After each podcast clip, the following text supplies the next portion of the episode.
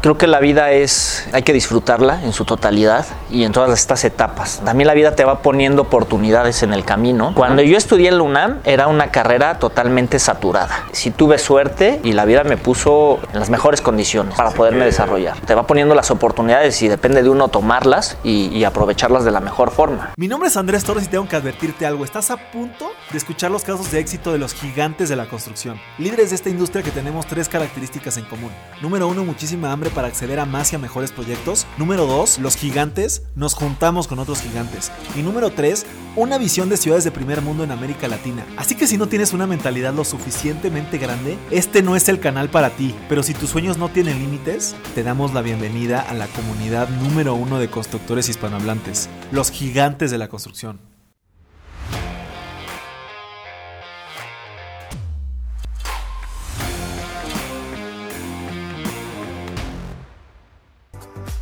Mis gigantes, bienvenidos a un episodio más de este el podcast más importante de construcción hispanohablante. Estoy el día de hoy aquí con mi socio Alejandro Iris. Alex, bienvenido. Gigantes, ¿cómo están? Y con un invitado muy especial.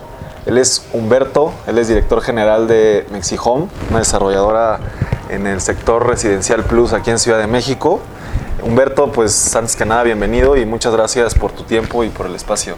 Muchas gracias a ustedes y gracias por la invitación. Y por cierto que siempre que vengo a tu oficina me, me gusta y cada vez encuentro cosas más padres aquí en tu oficina. Sí. Nuevos detalles, no habíamos estado en esta parte de la oficina, Sí, no, no pero bienvenidos y esperemos que, que disfruten estar aquí. Perfecto, pues si quieres para empezar, mi querido Humberto, platícanos eh, antes de entrar a detalles de lo que hacen en Mexihome y, y los desarrollos que tienen, eh, platícanos un poquito de tu trayectoria profesional. Sé que eres arquitecto de la UNAM.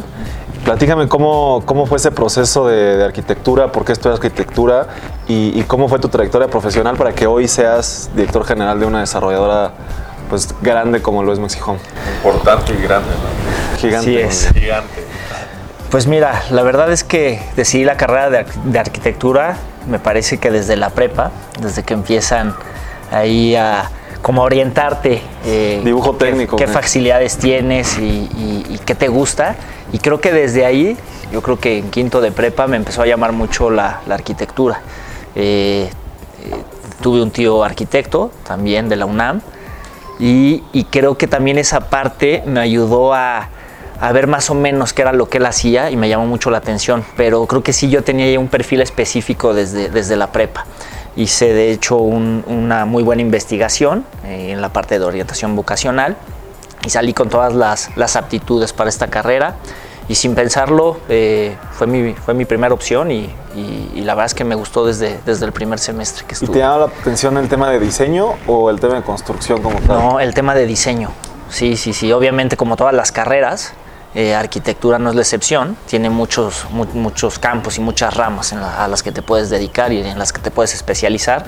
Pero siempre me gustó el tema de, de proyecto y de diseño. Yo creo que eso caracteriza mucho a los arquitectos, ¿no? No tanto el tema de construcción, sino realmente darle vida a los espacios, optimizar bien todo en, pues, en los departamentos, casas, centros comerciales que, que diseñen, ¿no? ¿Y empezaste en ese tema de diseño de tu carrera o...? Eh, sí, bueno, to- to- mira, la vida, creo que la vida es, eh, hay que disfrutarla en su totalidad y en, todos y en todas estas etapas ¿no? que, que- que uno lleva, pero también la vida te va poniendo oportunidades en el camino y la primera oportunidad que tuve fue obviamente eh, entrar a la carrera que yo deseaba, con las condiciones que yo deseaba también en la UNAM. eh, Es difícil entrar a la arquitectura en la Cuando UNAM. yo estudié en la UNAM era una carrera totalmente saturada, totalmente saturada. Entonces sí tuve, sí tuve suerte y, y- y la vida me puso, eh, me puso en las condiciones que, en las mejores condiciones, ¿no? Para, para poderme que, desarrollar. Para entrar a la UNAM, si no vienes del sector de ese tipo de escuelas, creo que el examen es difícil, ¿no? Muy poca gente lo pasa. Pues la verdad es que no, no sé bien a detalle, pero sí no son, no son, no ¿Tú son tuviste que hacer el examen? O... Eh, yo hice el examen, pero para prepa. Ok. y de ahí tuve pase automático. ¿no? bien. Así es. Y la verdad es que no te puedo decir que fue un examen fácil, pero bueno, hace muchos años y, y bueno, yo, yo tuve esa trayectoria. Entonces te va poniendo, te va poniendo las oportunidades y depende de uno tomarlas y, y aprovecharlas de la mejor forma, ¿no? Eh, entonces, desde el momento en que empecé a estudiar me gustó, como les comento, desde el, primer semestre, desde el primer semestre me gustó el tema de proyecto y ya terminando la carrera o al final de mi carrera se presenta la oportunidad de trabajar en Mexihome ya como tal. Desde el principio. Así es, yo tengo, yo tengo, yo voy en enero del 2023 cumplo 20 años en Mexihome. Ay, es- Entonces, es, es lo que te digo, las oportunidades se presentan y depende de uno si las tomas y las aprovechas de la mejor forma. Entonces, todavía estudiando la carrera, se me presenta la oportunidad de, de trabajar en Mexihome. Obviamente a Mexihome entré, eh, en- me acuerdo, eh, mi primera actividad o mi primera responsabilidad fue supervisar una, una residencia que teníamos en, en un fraccionamiento que se llama La Estadía, muy cerca del campo de golf de Chiluca. Y era, me acuerdo que eran, eran cuatro lotes, eh, colindando con una reserva ecológica increíble, pasaba un río, en el jardín de las casas de atrás pasaba el río, estaba hermoso el terreno. Entonces, mi primera actividad y mi primera responsabilidad fue el tema de la supervisión de obra. Eh, estuve supervisando obra en esa casa y después de ahí se me empezaron a presentar oportunidades de empezar a hacer diseño de, algunos, de algunas partes interiores de la casa, algún mobiliario y cosas así. Y, pues empecé a desarrollarme en el, en el tema de, diseño y proyecto. Inmediatamente después de, de terminar esa casa se presenta la oportunidad de hacer el primer proyecto de condominio de Mexihome en, en Las Águilas, en la calle de Cóndor, me acuerdo, no recuerdo ahorita el número, pero era para proyectar 10 casas, eh, un condominio horizontal de 10 O sea, tú casas. ya en el área de diseño Mexihome. Te voy, a, te voy a decir cómo estaba la situación en realidad. de todo. Lo que pasa es que yo tuve que hacer de todo. Ya. A mí me, para empezar, el, el Mexihome la, la funda eh, el contador Marchand, pero era un contador que se dedicaba al tema de, pues, al tema de las papelerías. eh, eh, Casa Marchand, fue, fue dueño de Casa Marchand durante muchos años. Y él empieza a invertir en el tema de la construcción. También era una temporada pues muy atractiva para, para la construcción. De hecho, fue cuando muchas, surgen muchas sociedades entre amigos y entre profesionistas que quieren invertir dinero y empiezan a construir en la Ciudad de México. Y a todos les iba bien. A la verdad es que a todos les iba bien porque el ritmo de venta era, era muy bueno, ¿no? Y la, y la demanda de vivienda era muy importante en la ciudad. en preventa, ¿no? Así es, y se vendía en preventa. Entonces, esta era una empresa que empezó más o menos de esa forma. Y eh, mi, aboga- mi, mi jefe era un, era un abogado, ¿no? En el, en el que yo me podía, me podía apoyar poco en el tema de eh, todo lo referente a la, a la arquitectura, pero aprendí muchísimas otras cosas de él, ¿no? En especial el tema del manejo del negocio y, otras cosas, pero la, la verdad es que le tuve que entrar como fuera y me encargué de la supervisión de obra al inicio. eh, después hice el primer proyecto de condominio horizontal de Mexihome, que fueron estas 10 casas. Inmediatamente se nos da la oportunidad de anexar un terreno colindante a este condominio en el que fusionamos y hacemos otras dos casas para hacer la totalidad de 12 casas en, este condominio. Esas casas yo las diseño y después subcontratamos una empresa para que nos construyera. Obviamente yo no tenía la experiencia para construir un condominio de esas características y ese volumen de obra y se toma la decisión de subcontratar eh, un despacho especialista en, construcción y nosotros llevamos la supervisión de obra.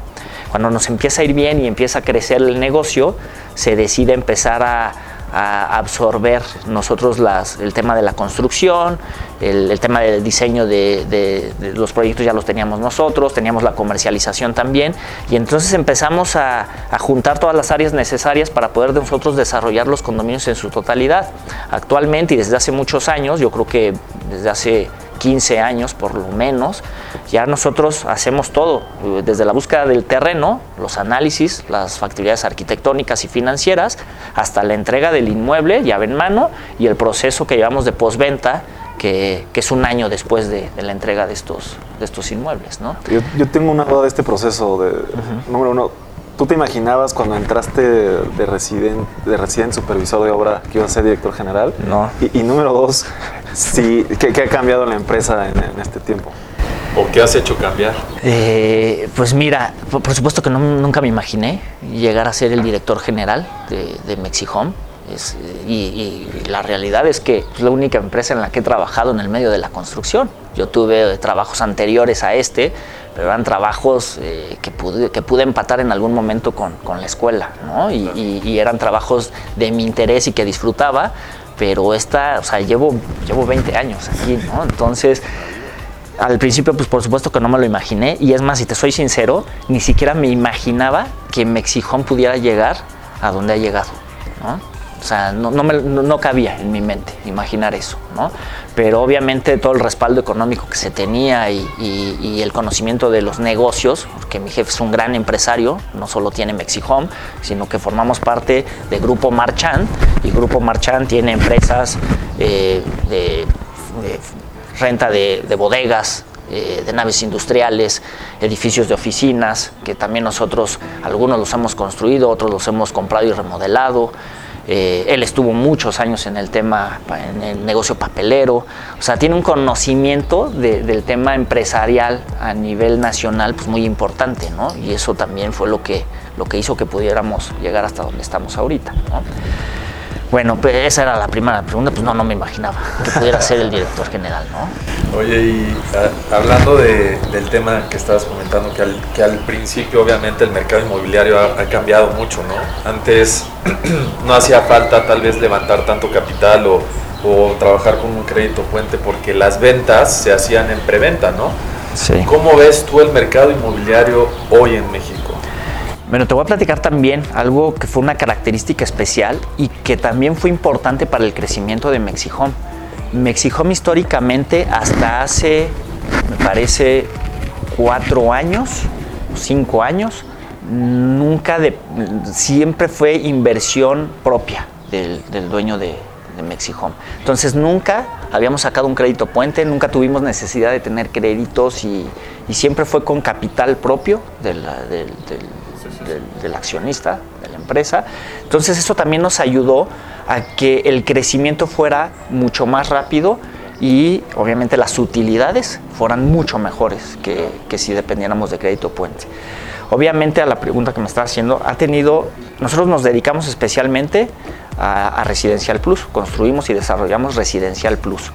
Residencial Plus me parece que es, eh, es la parte del desarrollo inmobiliario que se afecta de forma más rápido o es la primera parte afectada en un tema de crisis económica en el país por diferentes factores. Entonces, eh, ahorita el tema es que ha tenido una desaceleración el, tema de ventas en este nivel y desde hace cinco años también y por otras circunstancias, no nada más por el tema de, de desacelerar las ventas, antes también teníamos un ingreso muy importante en que eran las preventas, como lo comentas, ¿no? Y entonces, a lo mejor de una inversión de 300 millones de pesos en la totalidad de un desarrollo, con la preventa a lo mejor nada más se tenían que invertir la mitad, 150, de 100 a 150 millones y lo demás venía de las preventas y eso nos daba también temas para poder empezar a desarrollar en otras ubicaciones de la ciudad. Desde hace algunos años, este desaceleramiento de la venta de Residencial Plus nos obligó a tomar algunas medidas y una de estas medidas es ya trabajamos con créditos puente. Y, y, no es nada más porque, o sea, no es que no haya capital, claro que el capital existe, pero queremos también que la empresa ya vaya transformándose y trabaje de forma diferente. También tu pregunta era, ¿qué ha cambiado durante estos 20 años? La, lo que ha cambiado también y estamos cambiando y vamos a mejorar es que queremos que la empresa no dependa del capital propio que ya se tiene, sino que la empresa sea una empresa totalmente sana financieramente, claro. que pueda trabajar de las preventas y complementar estas preventas con un crédito puente. ¿Sale? Entonces, eh, eso pues, lo venimos implementando desde hace cuatro o cinco años y seguimos trabajando en eficientar toda esa parte financiera de la empresa. ¿Quieres ser parte de los gigantes y participar en un episodio del podcast? Te invito a unirte al Club de Gigantes, la red de negocios más innovadora de la industria de la construcción, donde tendremos sesiones privadas con líderes de la industria y buscaremos asociarnos entre los miembros de la comunidad para acceder a más y a mejores proyectos. Te dejo la información completa en la descripción de este episodio o vea nuestro perfil de Instagram y encuentra más información por allá.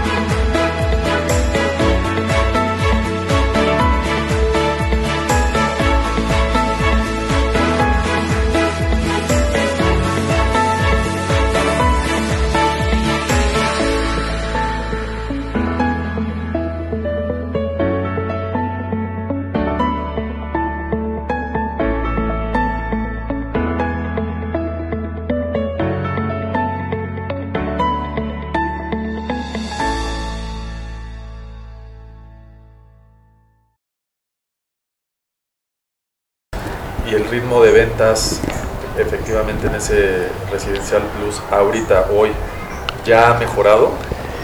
¿O, o cómo ves tú eso? O sea, Este 2022, después de la pandemia, o, o todavía seguimos en un ritmo lento, semilento. Eso es una respuesta que les voy a dar de acuerdo a nuestra experiencia y a los desarrollos que tenemos. No sé precisamente cómo está en general en la Ciudad de México, el Residencial Plus moviéndose, pero nosotros, bueno, primero creo que hay que hacer también un, paréntesis ahí.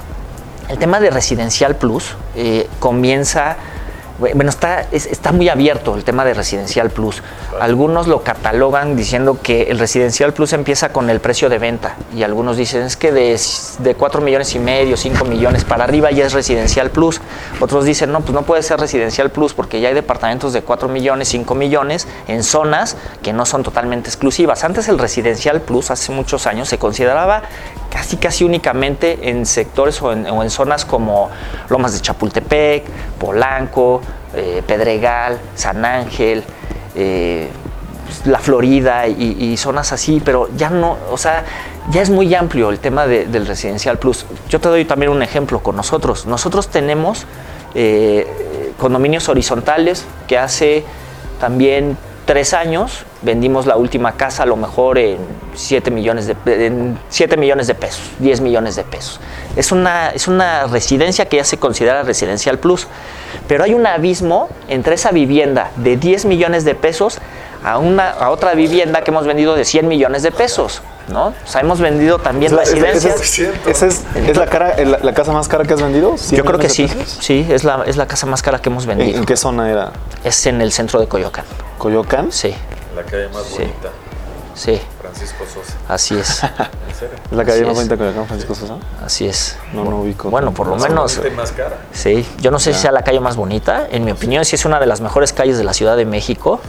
Pero también es una calle con mucha historia y, y- y la gente que busca Francisco Sosa conoce perfectamente el producto que hay ahí. Son, son casonas, ¿no? En realidad. Y, y, bueno, ahí vendimos una casa de 100 millones de pesos. ¿no? Entonces, entre 7 millones o 10 millones de pesos a 100 millones de pesos, hay una diferencia abismal y todo está catalogado como residencial plus. Entonces, a la pregunta que me hacías de cómo está en el, en actualmente residencial plus, no te puedo decir, ¿no? Al 100% porque seguramente hay muchos productos eh, similares al de Francisco Sosa y habrá muchísimos más similares a los de venta de 10 millones de pesos. Por la experiencia que tenemos nosotros, por ejemplo, en, en Lomas del Pedregal, que estamos desarrollando, que también obviamente es un desarrollo residencial plus, ahí yo te puedo decir que sí el, eh, el- el ritmo de venta no ha mejorado en su totalidad. Creo que ha habido temporadas. Durante todo este proceso, desde lo que ha pasado también es que Residencial Plus, en mi opinión, tuvo, se empezó a desacelerar la venta y se frenó un poco el ritmo de venta desde, desde que llega a la presidencia Donald Trump. eh, Por temas de especulación de qué iba a pasar en el dólar y cosas así. Ahí eh, como que se frena un poco y después se suman algunos otros factores eh, en nuestro país, como son temas de elecciones, después de las elecciones, pues a ver qué pasa con el gobierno actual. Después, después nos cayó la pandemia, que fue, que fue totalmente, pues, bueno, muchos desarrolladores con el tema de la pandemia murieron, ¿no? Y, tuvieron que desaparecer y, dejaron de desarrollar, ¿no? Entonces hubo muchos factores que nos hizo eh, tener algunas complicaciones, pero aún en todo este proceso y este periodo hemos tenido altibajos, hemos tenido también buenos periodos de venta, en otros periodos hemos tenido una baja muy importante de no vender, eh, no vender ningún inmueble en, en algunos meses, pero después, después de unos meses, en lugar de vender uno, podemos vender dos o tres inmuebles, ¿no? Y eso hace que tengamos un equilibrio en general. La verdad es que siento que siento que este año va a mejorar. Va a mejorar en, en- en Residencial Plus la venta. Espero que así sea, porque también es un, indica- un indicativo importante para todos los desarrolladores.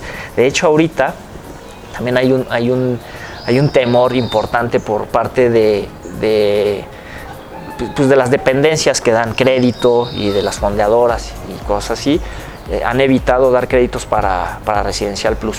O sea, eh, inmuebles arriba de los 7 millones de venta eh, está muy complicado tener crédito para eso. ¿no? Aunque ya tengas una trayectoria. Aunque ya tengas una trayectoria, aunque sea un producto, ex- un excelente producto y, y haya todo, lo- todo favorezca financieramente al proyecto, todos los bancos y las fundadoras están evitando dar crédito a- para producto residencial plus. Y entonces eso nos habla de que ellos con todos los análisis que hacen, se dan cuenta que, el, ritmo de venta está muy lento. ¿no? no es que haya desaparecido, claro que no desaparece, siempre va, a haber, siempre va a haber demanda por este producto, pero sí está muy lento a comparación de otros años. Ya. Oye, Miguel, Humberto, ya antes de pasar ahí, queremos hablar un poco de Lomas del Pedregal, pero antes de pasar para allá, eh, ¿cómo, ¿cómo diferencian ustedes sus proyectos? Hablando de este tema de que puedes vender algo de 7 millones o de 100 millones, y pues ahí depende eh, pues de otros factores y, y- y, pues al final del día pues las personas no solamente compran por precio, sino también por, por servicio y por calidad. ¿Cómo, ¿Cómo ustedes diferencian de su competencia en el tema residencial plus o cuál crees que ha sido también la clave del éxito que han tenido en, en este sector? Creo que la parte más importante es la ubicación del desarrollo. En, en particular para Mexihome es la ubicación.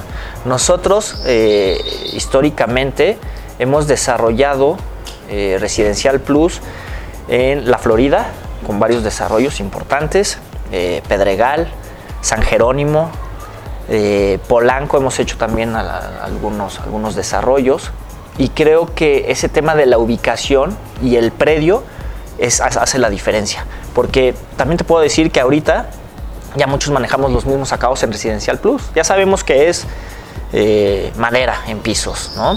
mármoles en baños, vestíbulos, eh, pues, eh, cancelería europea. Cocinas italianas. cocinas italianas, o sea, eso ya es un común en, en el tema de Residencial Plus. Ya todos los manejamos, todos esos, acabados. Obviamente hay diferencias y, sobre todo en el diseño y en la gama de, colores y cosas así. Pero ya casi todos los de Residencial Plus ya sabemos que esos tienen que ser los acabados. La gente ya también aprendió y ya busca también y, y diferencia entre, entre los acabados, ¿no? Entonces yo creo que lo más importante aquí es la ubicación del predio, eso es lo más importante. Y segundo, sí es, sí es el diseño también. La gente ya te empieza a identificar. La verdad es que de- en estos 20 años nos dimos cuenta que Mexihome también se hizo un tema en las zonas en las que estamos desarrollando y hemos desarrollado durante muchos años. Se volvió un tema aspiracional. La gente ya nos buscaba en preventas para decir, ah, es que te vi en este desarrollo, pero todavía no, no, no pude concretar la venta, ¿no? Todavía no, no No llegaba, alcanzaba. no alcanzaba, cosas así, ¿no? Y, nos iba siguiendo la gente y de esa forma hemos cerrado también muchísimas ventas. O sea, en estos 20 años ya tenemos seguidores importantes también y que identifican también, ya ni siquiera tienen que ver una lona de venta de Mexihome, sino ya también con el diseño arquitectónico que hay en un desarrollo, ya se dan cuenta que es el estilo de Mexihome, ¿no? Entonces creo que esto también es importante. Y, en este tema de diseño, eh, la- la cuarta pregunta era un poquito hablando de Lomas del Pedregal, que bueno, es ahí por, por ese proyecto que nosotros nos conocemos. Eh, y, y hablando del tema de diseño que comentas, el factor este de las amenidades, que en Lomas del Pedregal, una de las amenidades más importantes creo yo es la misma colonia, es una colonia privada, que también creo que es un, un- diferenciador interesante en Residencial Plus, ¿no? Este concepto de que tengas edificios y casas adentro de un, de una, de un residencial con una seguridad importante, etcétera, también ha dado, creo yo, un realce a ese proyecto, o al menos fue lo- lo que nos llamó a nosotros mucho la atención. Eh, platícame un poco de ese proyecto y cómo se fue dando esa, esa, es- ese- esa negociación con el dueño del, del terreno, porque has hecho varios proyectos ahí ya, ¿no? Sí. ¿Cuántos llevan ahí? ¿Cuatro? Llevamos, eh, llevamos en realidad tres proyectos. Este es el, tercer proyecto, pero lo dividimos en dos etapas. El, primer, bueno, primero te platico de- del fraccionamiento Lomas del Pedregal.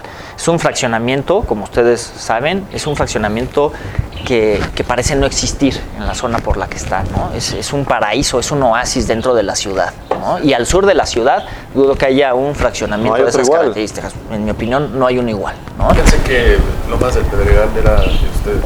Eh, no, no, nosotros fuimos invitados a desarrollar en el fraccionamiento. Este fraccionamiento fue desarrollado en sus inicios en, lotes unifamiliares para residencias eh, y después fue invitado eh, Geo para desarrollar algunos lotes ya plurifamiliares. cuando desaparece Geo, eh, el fraccionamiento entra como en, en, una suspensión de desarrollo, de construcción, excepto por el tema de las casas, y, y después de algunos años somos invitados a, a, adquirir un predio ahí y a desarrollar. ¿no? O sea, Geo, entonces, e, esa, esa zona iba a ser este de interés social. No, el tema es que el fraccionamiento obviamente es residencial plus, plus top, 100%. ¿no? No, Geo, eh, cuando es invitado, eh, empieza a desarrollar edificios eh, para, y departamentos de, gran tamaño, departamentos me parece de 500 metros cuadrados, con acabados correspondientes al, fraccionamiento. El, tema es que Geo no tenía la experiencia como tal en desarrollar este tipo de inmuebles, ellos estaban muy metidos en su negocio, fueron muy exitosos, y este tema me parece les costó un poco de trabajo. Entonces, desconozco exactamente cuáles no, fueron las que la razones. deuda medio se comió a Geo, a lo mejor tuvo, que es. ver con todas sus unidades de negocio. Pero es. ese proyecto de, de, de Lomas de Pedregal me, me, llama mucho la atención. No, no conozco yo muchos, allá en Interlomas creo que hay varios, Sí. eh, que, que, sí los he visto, pero a mí me gusta en, en, en, Lomas del Pedregal que está muy definido la parte izquierda de puros edificios y la parte derecha de puras casas. Sí. Eso siempre está así y eso ya Sí. no se puede cambiar por... por No. Pero a mí me encanta la verdad, pero platícame un poco. Sí, bueno, el fraccionamiento en total tiene aproximadamente 270 mil metros cuadrados de superficie, de los cuales, eh, eh, de acuerdo al plan maestro, hay aproximadamente entre 100 y 120 mil metros cuadrados de áreas libres, entre jardines, vialidades y todo eso. Entonces, eso es un atractivo muy importante. Ahora, en el plan maestro siempre estuvo diseñado de esa forma, como lo comentas. Hay, hay una parte de casa, hay lotes unifamiliares para desarrollar casas que me parece, no recuerdo ahorita la totalidad de lotes, pero me parece que al final, cuando se acaben de desarrollar todo el, se acabe de desarrollar todo el fraccionamiento, habrá aproximadamente 600 viviendas entre casas y departamentos. De estas 600 viviendas, me parece que 170 lotes son para, para residencias unifamiliares. Entonces, hasta en eso hay un equilibrio importante, ¿no? Eh, con, el área de áreas, con el tema de áreas verdes. Y entonces el plan maestro siempre marcó que del lado izquierdo, entrando al fraccionamiento, fueran los lotes plurifamiliares y entrando del lado derecho los lotes unifamiliares. Y si te has dado cuenta, en la parte que se está fraccionando y se está urbanizando, en la parte La trasera, que es la segunda etapa, está continuando de la misma forma. Ya. ¿Y eso es alguna regla? Porque yo sí conozco cumbres de Santa Fe que se me hace demasiado Sí. parecido. O sea, son todos residenciales plus, plus, plus.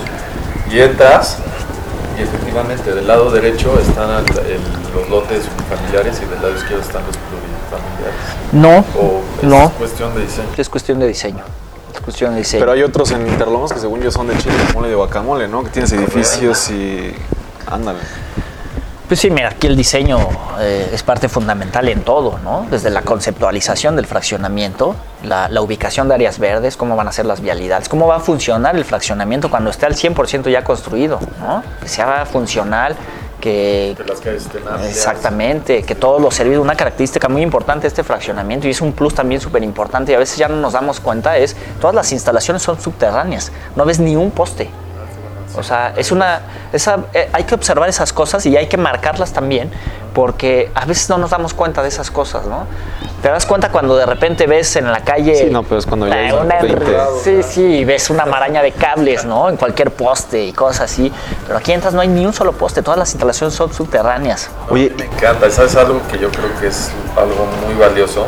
Que efectivamente llegas a un lugar que no te imaginas que está ahí y la seguridad es, yo creo que es lo más importante, ¿no? O sea, eso levanta muchísimo. Porque hay seguridades en fraccionamientos que ni, ni te piden absolutamente nada. Es como guardar tu casa. Sí, sí, sí. Pasas, ¿no? Aquí no. Sí. Y yo quería saber, Humberto, si tú conoces al arquitecto del jardín. Que- Eh, porque me, me encanta el jardín. ¿Has ido al, al jardín? Me he estacionado en, en- Bueno, del parque, vaya. ¿Es ese? Sí. Sí, sí está bonito, pero no lo he podido apreciar. Eh, miran, eh, hubo varios arquitectos, me parece, de- no, no, no tengo la seguridad total, pero hubo varios arquitectos que intervinieron en el plan maestro del fraccionamiento. Uno de estos arquitectos, y de hecho está autorizado para diseñar en el, en el fraccionamiento, es el arquitecto Masari. Tiene, el arquitecto Masari creo que también colaboró en hacer la paleta vegetal de este fraccionamiento y seguramente hubo paisajistas pues muy importantes para desarrollar de tal forma este, esta zona. Eh, estas zonas de área verde pues también están muy bien pensadas porque son, están totalmente integradas, o sea, no es de que las áreas verdes estén distribuidas para departamentos o residencias, sino que las áreas verdes están totalmente distribuidas en áreas comunes para que todos puedan usar, eh, hacer uso de ellas. ¿no? Entonces, eh, es lo que les decía, el plan maestro creo que es un, es un plan maestro muy bien logrado y, con gente totalmente calificada y capacitada para este nivel de, desarrollos. Me, encanta ahí el parque, la verdad teniendo en cuenta todo esto, ¿cuáles son como los próximos pasos de México? Pues mira, nosotros ahorita es el tercer desarrollo que estamos eh, haciendo en Lomas del Pedregal. Eh, el primero fue Cobalto 70, en el que desarrollamos 61 departamentos. El segundo fue Cobalto 11, que es el edificio entrando del lado derecho. Desarrollamos 11 departamentos, eh, obviamente muy exclusivos también. Y el tercer desarrollo es Cobalto lo llamamos cobalto 90 comercialmente, pero en realidad es un desarrollo desplantado en tres terrenos. Eh, tuvimos que, era una inversión muy importante eh, y, también eso viene de acuerdo a tu pregunta, fue una inversión muy importante. Eh, se, hizo, se hizo la adquisición de tres lotes. En estos tres lotes, en su totalidad, vamos a desarrollar 103 departamentos de las características que ya conocen, los espacios que ya conocen. Entonces, era una inversión millonaria tuvimos que dividir esta inversión y desarrollamos primero los lotes 90 y 94 en el que desarrollamos 63 departamentos y ahorita estamos en la segunda etapa de este desarrollo, que es Cobalto 104, es el tercer lote, en el que estamos desarrollando 38 departamentos. Eh, el avance de obra ahorita es del 40%. Eh, tenemos fecha de entrega compromiso en, en junio del 2023. Entonces ya estamos también ahorita un poco afectados de, tiempo para poder lograrlo, pero lo vamos a lograr, obviamente. Y eh, ahorita estamos metiendo todos los recursos de la empresa y, todo el recurso eh, humano de la empresa para, consolidar este, este, desarrollo tan importante que tenemos.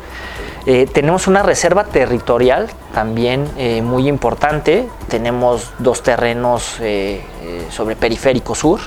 Son los últimos dos terrenos que existen desde la glorieta de San Jerónimo hasta, hasta Perisur y son de nosotros.